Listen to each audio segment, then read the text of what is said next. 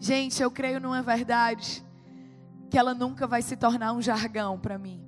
E eu oro para que essa verdade ela nunca se torne Sabe aquilo que você escuta tanto que parece que não faz mais efeito no seu ouvido?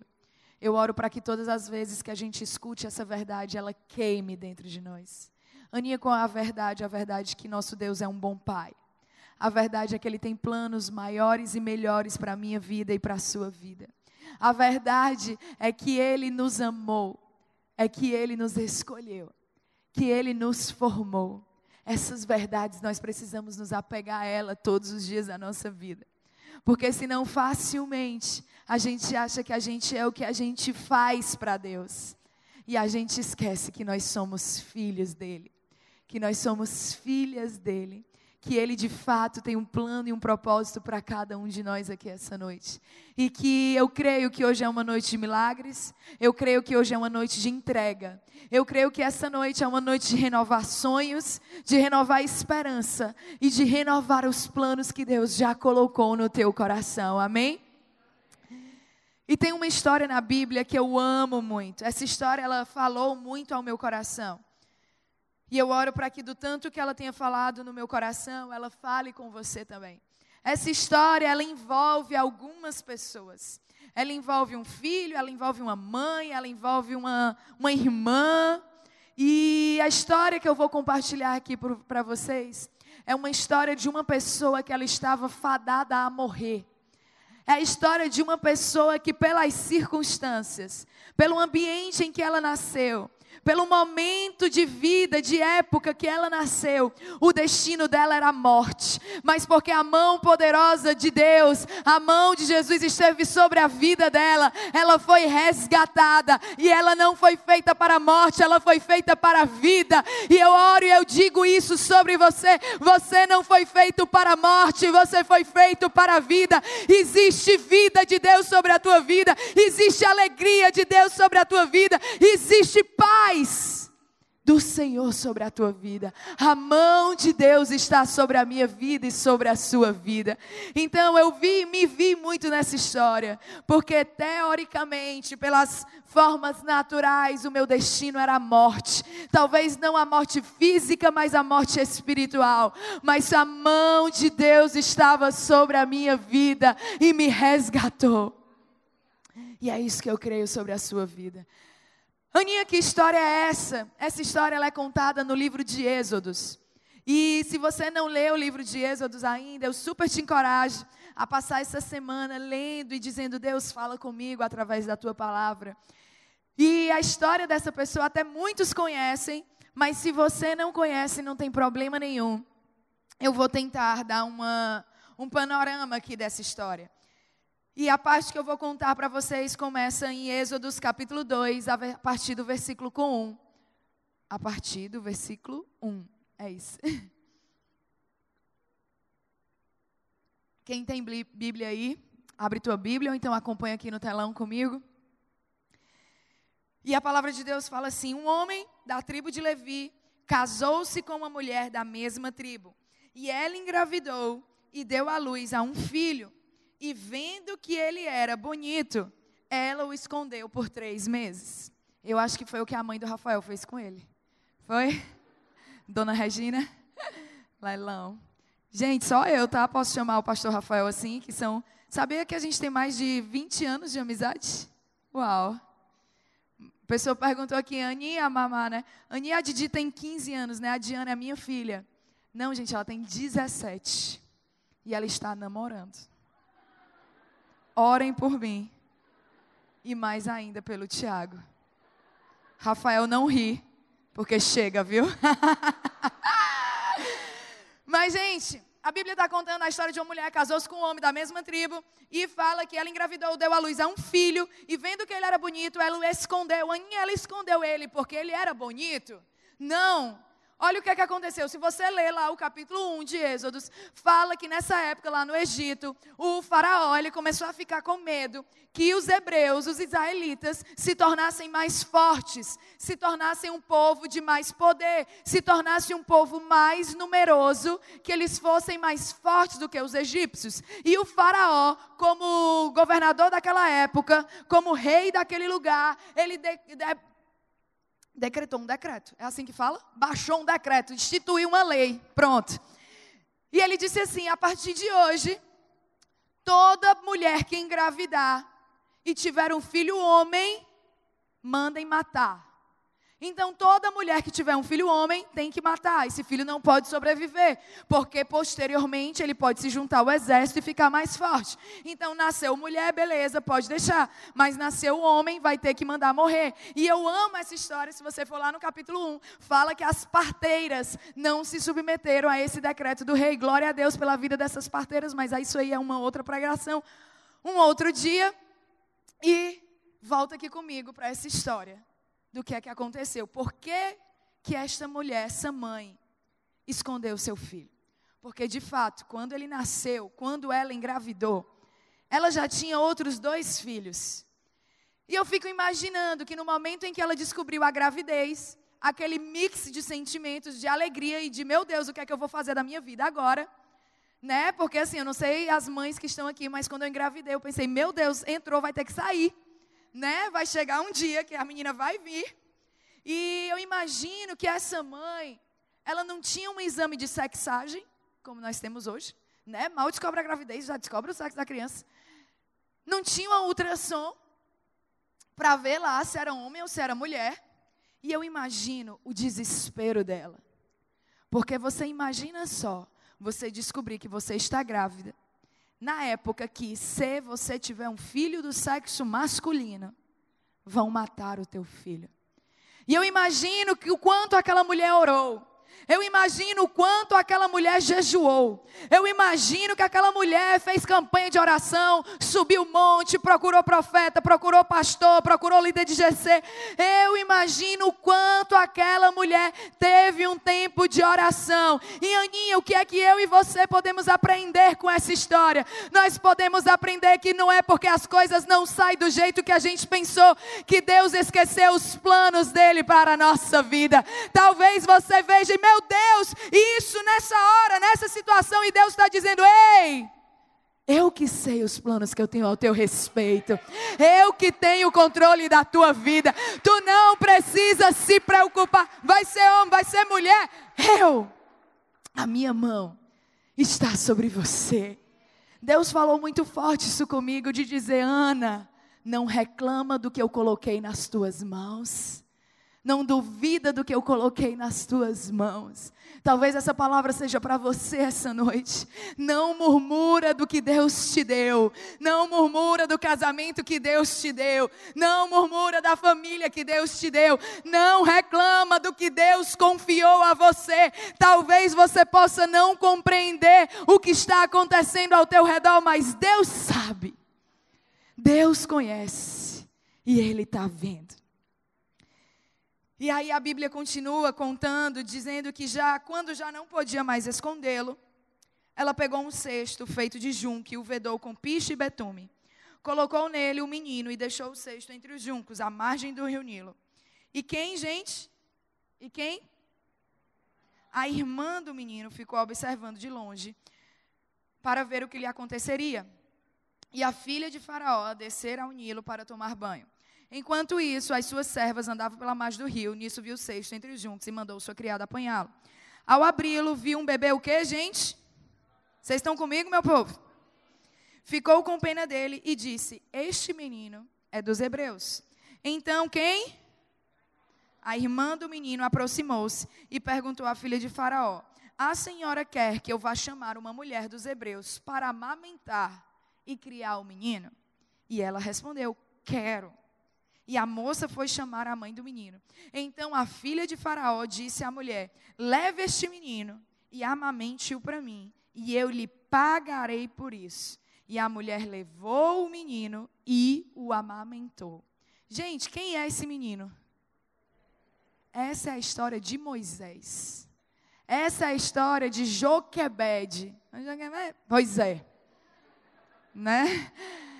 É, essa é a história de Joquebed, de Moisés, de Miriam, que é a irmã de Moisés, da filha do faraó. Essa história é a história de muitas pessoas e a minha oração é que você possa se enxergar em cada momento dessa história. E algumas coisas que eu aprendo, porque a verdade é que se eu e você a gente for ver a biografia de Moisés, ele foi incrível. Ele foi aquele que liderou o povo no Egito. Ele fez planos, realizou grandes feitos a mandado de Deus.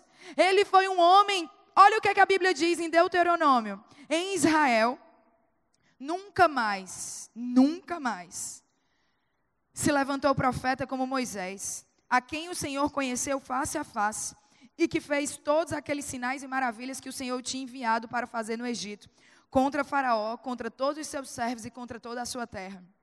Pois ninguém, ninguém jamais mostrou tamanho poder como Moisés, nem executou os feitos temíveis que Moisés realizou aos olhos de todo Israel. Então, gente, Moisés definitivamente não foi qualquer pessoa. Vale a pena eu e você a gente dar uma lida na história de Moisés e se inspirar um pouco no que ele fez. E essa noite eu queria compartilhar com vocês algumas coisas que eu aprendo com essa história de Moisés, com essa história de Joquebed, com essa história que a gente acabou de ler. Uma das primeiras coisas que eu aprendo é que eu e você, para a gente poder viver e ser tudo aquilo que Deus nos criou e nos chamou para ser e para viver, nós precisaremos de fé e de coragem de coragem e de fé. Diz comigo, fé e coragem. Aninha, como assim um bebezinho, Moisés, assim que nasceu, como assim ele precisaria de fé e de coragem? Talvez não de Moisés, mas dos pais dele. Talvez você tenha pessoas ao teu redor que elas não possam ter uma atitude de fé e coragem, mas você pode ter por elas. Você pode se levantar e dizer: o que depender de mim, eu não obedecerei os decretos do rei. Eu porque, porque gente, Rafael está aqui, acabou de ter uma menina. Gente, todo mundo tem um palpite para dar, não é não, Rafael? Todo mundo tem uma conversinha. Não bota assim, não bota assado, bota de frente, bota de lado, tira a roupa, veste a roupa, levanta a cabeça, abaixa a cabeça. Porque parece que todo mundo tem uma opinião para dar para a nossa vida. Hoje as pessoas querem dizer como é que a gente lida com o nosso dinheiro, como é que a gente lida com o nosso casamento, como é que a gente lida com os nossos filhos, como é que a gente lida com a nossa sexualidade. Todo mundo quer dizer uma opinião e às vezes a gente precisa de fé e de coragem de dizer: ei, eu já tenho uma opinião formada sobre quem eu sou, eu sei a quem eu sirvo, eu sei quem dita os meus princípios, eu sei como educar, eu sei como organizar, eu sei como honrar a Deus. Eu tenho um guia sobre a minha vida. Então nós estamos, a nossa sociedade ela é carente de homens e mulheres que têm coragem e fé, coragem de sentar com os filhos e ensinar a palavra de Deus, coragem de dizer: o mundo inteiro pode estar falando uma coisa, mas eu sei a quem eu tenho crido. Coragem de olhar um diagnóstico e dizer: eu sei o Deus que me cura. Fé e coragem para poder vir o que vier mas o seu filtro será a palavra de Deus. Homens e mulheres que têm coragem de ouvir a Deus. Homens e mulheres que têm coragem de permanecerem fiéis a Deus e dizer: Eu sei em quem eu confio, eu sei quem me guia, eu sei quem está comigo. Homens e mulheres que têm coragem de esconder as suas famílias, Jovens que têm coragem de esconder os seus pais no Senhor. E em vez de falar palavras de maldição, falar palavras de bênção. Dizer eu e a minha casa serviremos a Deus. O meu filho é um homem de Deus, a minha filha é uma mulher de Deus. O meu pai é um homem de Deus, a minha mãe é uma mulher de Deus. Homens e mulheres que estão firmados numa palavra, que têm coragem e fé. Outra coisa que eu, preciso, que eu percebo que nós precisamos fazer para que a gente viva, talvez, esses planos que Deus, talvez não, com certeza, os planos que Deus tem preparado para cada um de nós. A primeira delas é fé e coragem, e a segunda delas é fazer o que precisa ser feito. Fazer o que precisa ser feito. Aninha, isso aí não parece muito com a coragem, não? Parece. Só que a coragem é como se fosse um sentimento. E você precisa da ação para fazer o que precisa ser feito. Porque você sabe que se você continuar comendo o que você come, você não vai ter o corpo do pastor Rafael. Se você sabe que se você continuar não indo para a academia, você sabe que vai chegar uma hora que os seus músculos não vão te sustentar mais. Então aqui, graças a Deus, eu não estou falando com Videira Kids. Eu estou falando com homens e mulheres adultos que sabem o que precisa ser feito. Sabem o que precisa ser feito. E nesse termo de saber o que precisa ser feito, talvez uma das primeiras coisas é com você mesmo. Primeiramente com você, porque escuta isso. Para Moisés ser tudo aquilo que ele foi chamado por Deus para ser e fazer, liderar um povo, reinar sobre um povo, governar uma nação, ele não poderia ter sido filho de uma mulher escrava. Olha isso. Olha como Deus faz as coisas. Moisés precisava saber outras línguas. Moisés precisava saber outras culturas. Moisés precisava de um nível que se ele tivesse permanecido com Joquebed, talvez ele não teria tido essa oportunidade. Então, para viver os planos de Deus, muitas vezes você vai ter que abrir mão dos teus planos para poder viver os planos de Deus. Muitas vezes, se não 100% das vezes. Porque a verdade é que se Joquebed não tivesse entregue o filho dela, onde é que ele estaria? Ele estaria morto. Então, primeiramente, para fazer o que precisa ser feito, é você ter a coragem de dizer: Senhor, eu quero os teus planos para a minha vida. Porque nós normalmente nós fazemos assim nós nos planejamos, nós definimos, nós organizamos, nós até fazemos, aí depois que o negócio começa a fazer assim, ó, a gente, Deus abençoa aqui, pelo amor de Deus, Senhor. Aonde está o Senhor nesse negócio? E Deus está dizendo, tu não me chamou nem no princípio. Então, para a gente viver tudo que Deus tem para a nossa vida, eu oro para que você tenha coragem de primeiramente na sua vida dizer: Senhor, eu abro mão do que eu planejei para o que o Senhor planejou. Eu quero os teus sonhos para a minha vida. Eu quero os teus planos na minha vida. Porque, gente, algo que eu vou te falar é que muitas vezes as pessoas ao teu redor, elas nem vão compreender as decisões que você está tomando. Muitas vezes, quando você está vivendo aquilo que Deus te chamou para viver e ser, as pessoas ao teu redor, elas não vão compreender o que você está fazendo. É tanto que quando Abraão foi sacrificar Isaac, ele só levou duas pessoas com ele. Porque se tivesse mais gente, podia ter mais palpite para Abraão desistir de ouvir a voz de Deus. E quando ele foi mesmo terminar o momento, foi só ele. Ele não levou mais ninguém com ele. Porque às vezes vai ser só você e Deus. Só você e Deus. Então, para você fazer o que precisa ser feito e agir debaixo de uma palavra, você não pode liderar a partir de um lugar de culpa. Não lidere a sua vida. Não lidere a sua família. Não lidere os seus negócios. Não lidere a. Ai, pastor, eu não sou líder, não. Homem, tu é. Tu é líder da tua própria vida. A tua responsabilidade é tua. Então não lidere a partir de um lugar de culpa. Porque toda a culpa ela vai te trazer manipulação. Toda a culpa vai te trazer insegurança. Toda a culpa vai te trazer tristeza. Toda a culpa vai te trazer inferioridade. A culpa ela te aprisiona. A culpa ela te paralisa. Porque tem homens e mulheres liderando suas casas num posicionamento de culpa. Aninha, como é isso? É eu dando tudo para o meu filho, porque como eu passo muito tempo longe de casa, Aí, como eu estou culpado de passar muito tempo longe de casa, aí eu cedo. E aí eu lidero num lugar de culpa e de manipulação. Tá fazendo sentido? Ou então eu fico muito tempo em casa. E aí eu não tenho, eu me torno completamente intolerante às pessoas. E eu começo a me vitimizar. E eu começo a dizer, porque tu não sabe a minha história, porque tu não sabe o que eu passo, porque tu não sabe o que eu sinto, não sabe o que eu sofro. E eu começo a liderar num lugar de culpa. Deixa eu te falar uma coisa, eu não estou dizendo nem que é para lá, nem que é para cá.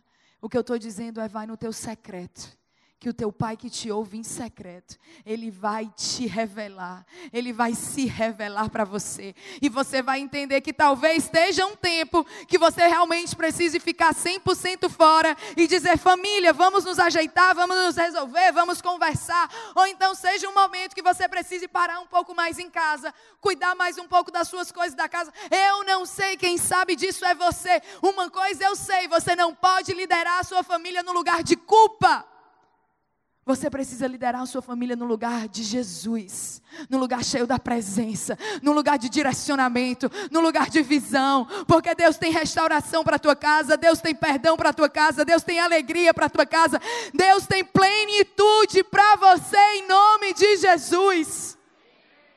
A tua história ela não pode ser uma prisão, o teu testemunho, ele não pode ser uma prisão da tua vida, ele precisa ser um palanque para você subir e você dizer: "Olha como o meu Deus é bom. Olha as grandes coisas que Deus fez na minha vida. Olha os milagres que eu tenho vivido." Segunda coisa, para a gente fazer o que precisa ser feito, é que nós precisamos confiar e acompanhar. Confiar e acompanhar. Porque fazer o, fazer o que precisa ser feito não é só jogar, é acompanhar. E aqui eu quero falar com vocês sobre um princípio da constância, que vocês têm um grande modelo a quem vocês podem se inspirar, meu amigo pastor Rafael Tenório. Constância é essa pessoa. Porque às vezes a gente joga e esquece de acompanhar. O que é que tu está dizendo? Eu estou dizendo que no momento em que Joquebed colocou o cesto lá no rio, você acompanhou aí comigo com a história. Enquanto o cesto ia andando, quem é que estava lá do outro lado? Quem é que estava lá do outro lado? Quem é que estava lá do outro lado? Miriam, a irmã de Moisés, enquanto Joquebed jogou bem aqui, Miriam disse: Eu vou ver onde é que isso vai dar. Eu estou acompanhando o que Deus está fazendo. Eu não vou perder de vista aquilo que é importante para mim.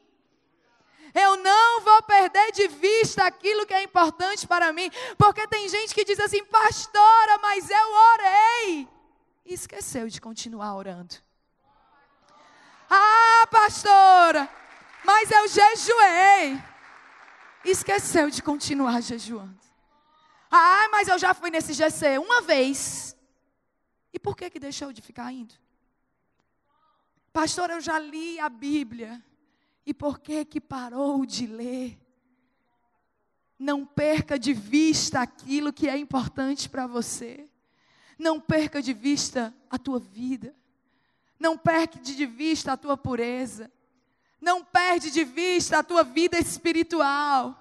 Não perde de vista o teu relacionamento com o Espírito Santo. Não perde de vista a tua intimidade com Deus.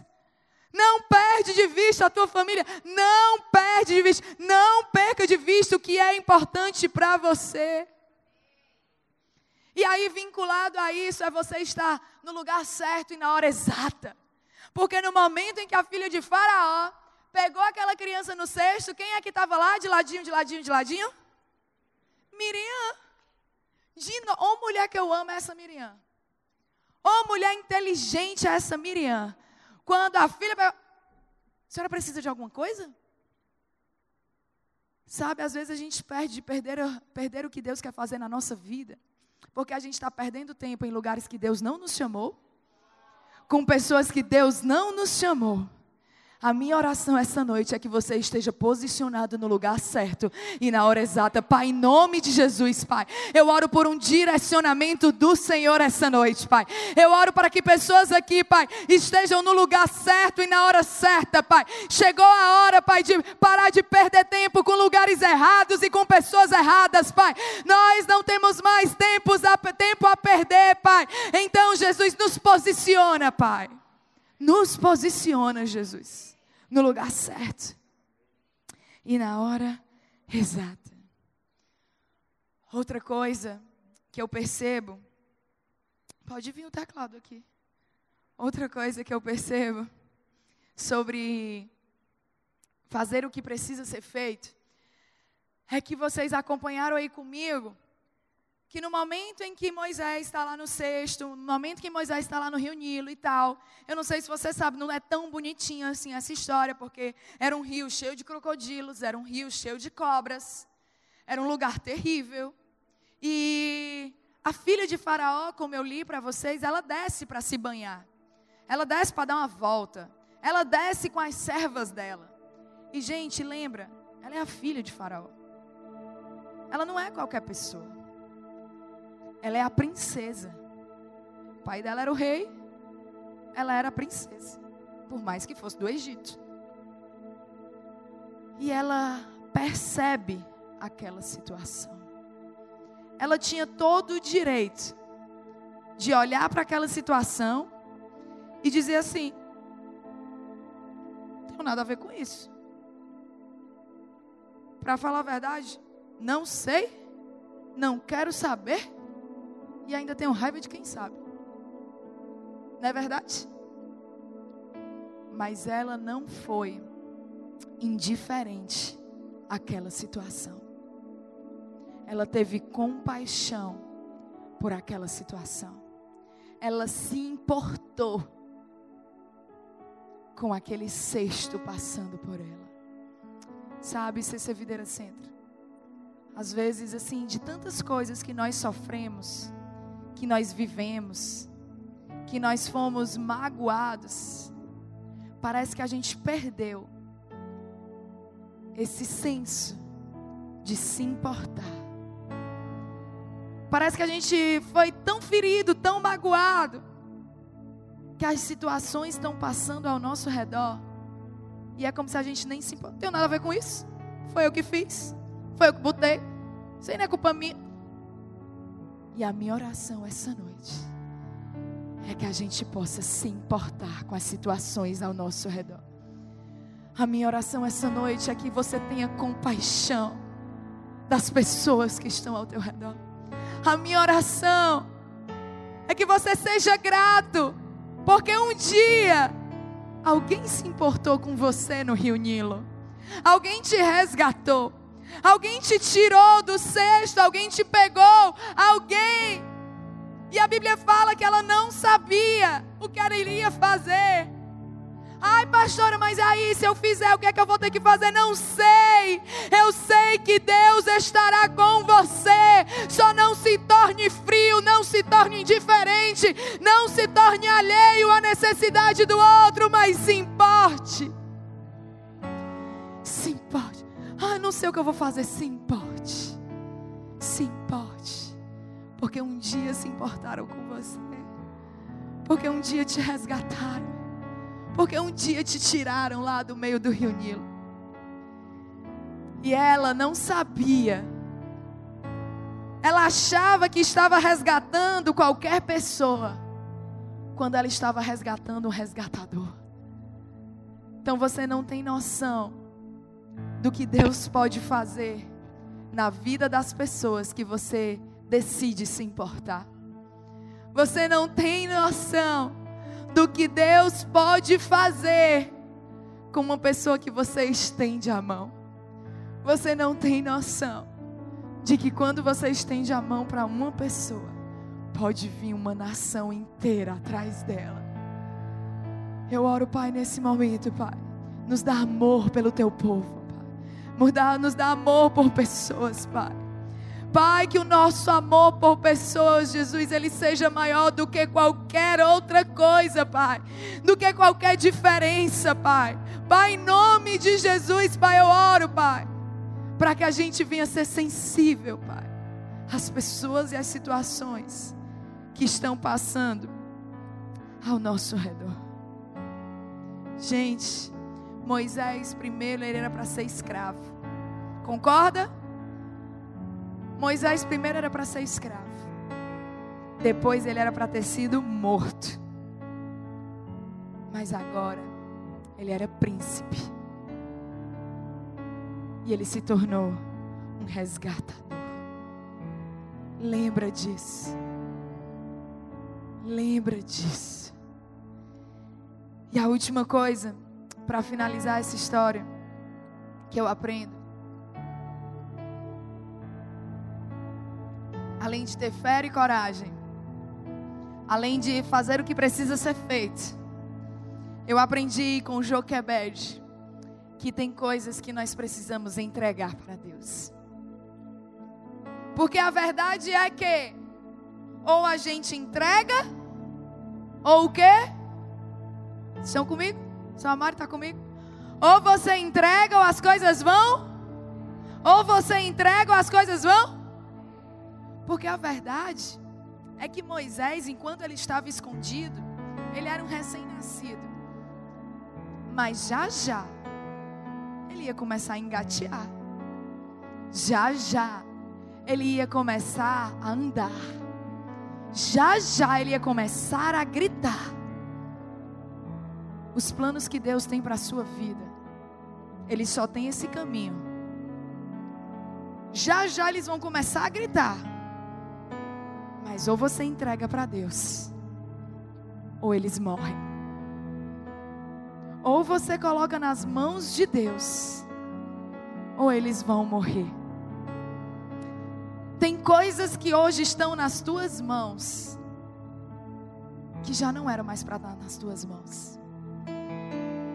Deus está te perguntando aqui essa noite: o que é que está nas tuas mãos ainda, que não era mais para estar nas tuas mãos, mas que era para estar nas minhas mãos? O que é que você está segurando aí de forma tão apertada ainda, que eu estou olhando para você e dizendo: filha, filho, coloca nas minhas mãos, porque senão vai morrer. O que é que você tem segurado aí tempo demais? Que Deus está dizendo: ei, coloca nas minhas mãos.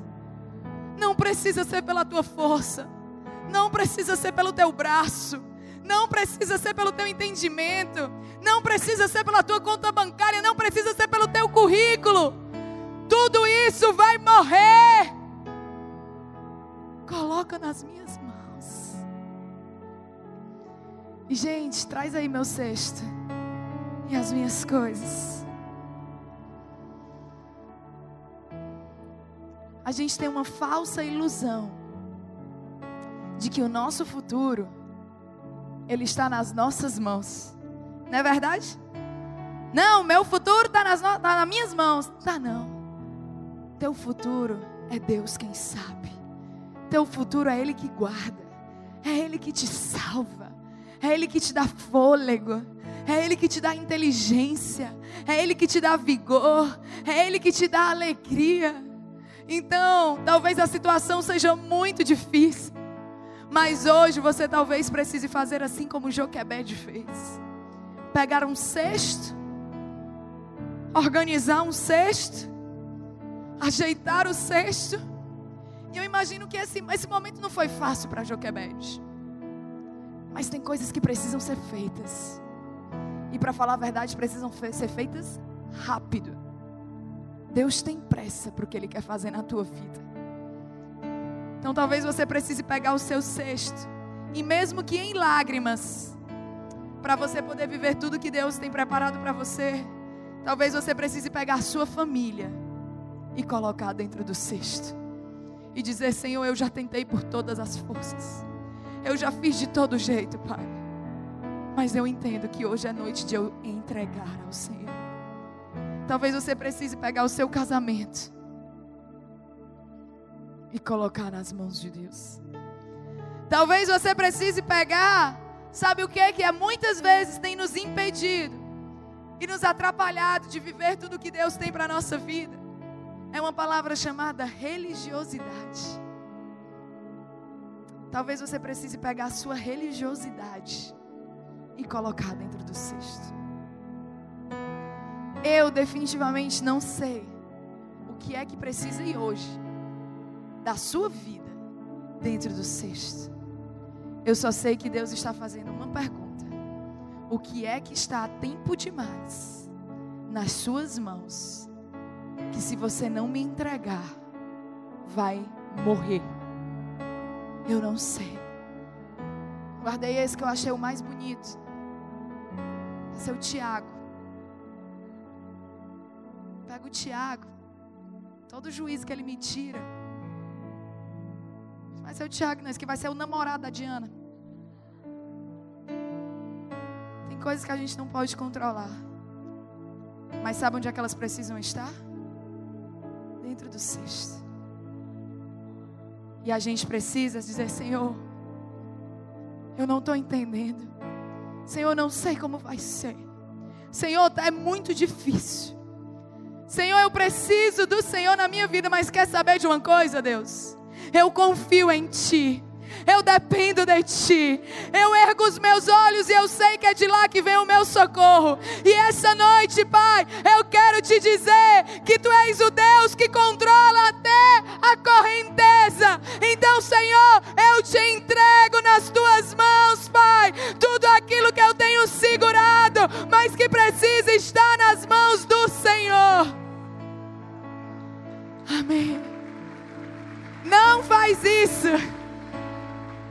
Gente, muitas vezes nós fazemos como o voluntário veio aqui. A gente entrega e quer tomar de volta. A gente entrega e quer dizer assim: Senhor, deixa eu te ajudar. Às vezes a gente entrega e diz: Mas deixa eu dar uma mãozinha. Deixa eu liberar uma palavra sobre você. Deus não precisa da tua mãozinha. Ele sabe exatamente o curso que ele vai tomar. Ele sabe exatamente a correnteza onde vai levar. Ele é o Deus dos céus e da terra, dos mares e das águas. Ele tem o controle de tudo. Não espera a tua família morrer para tu entregar nas mãos de Deus. Não espera a tua vida espiritual para tu poder entregar nas mãos de Deus. Não espera a morte dos teus filhos para tu poder entregar na mão de Deus mas que essa noite você possa entregar tudo para Ele. E para finalizar de verdade, para a gente se levantar e eu poder orar por você. No final dessa história, eu não sei se você lembra, mas no momento em que a filha de Faraó pega aquela criança, Miriam, irmã de, Faraó, irmã de Moisés, se posiciona ali do lado. Ela olha para a princesa e diz: Você quer que eu chame uma mulher hebreia para amamentar esse menino? Ai, Deus. Esse é o Deus que eu e você nós servimos. Esse é o Deus que Ele não esquece nenhum minuto de mim nem de você. Esse é o Deus que nos surpreende em cada detalhe. Porque aquilo que, entre aspas, Joquebede tinha a obrigação de fazer como mãe, que era amamentar, a partir de agora, ela ia ser o que, gente? Ela foi o que, gente? Ela foi o que, gente? Ela foi paga. Aquilo que teoricamente era para ela fazer, cuidar do filho dela, amamentar o filho dela, educar o filho dela, ela começou a ser paga para fazer. Esse é o meu Deus, esse é o teu Deus, um Deus que faz muito mais do que nós pedimos, pensamos ou imaginamos, um Deus que nos surpreende, um Deus que quando a gente entrega para Ele, Ele faz o extraordinário.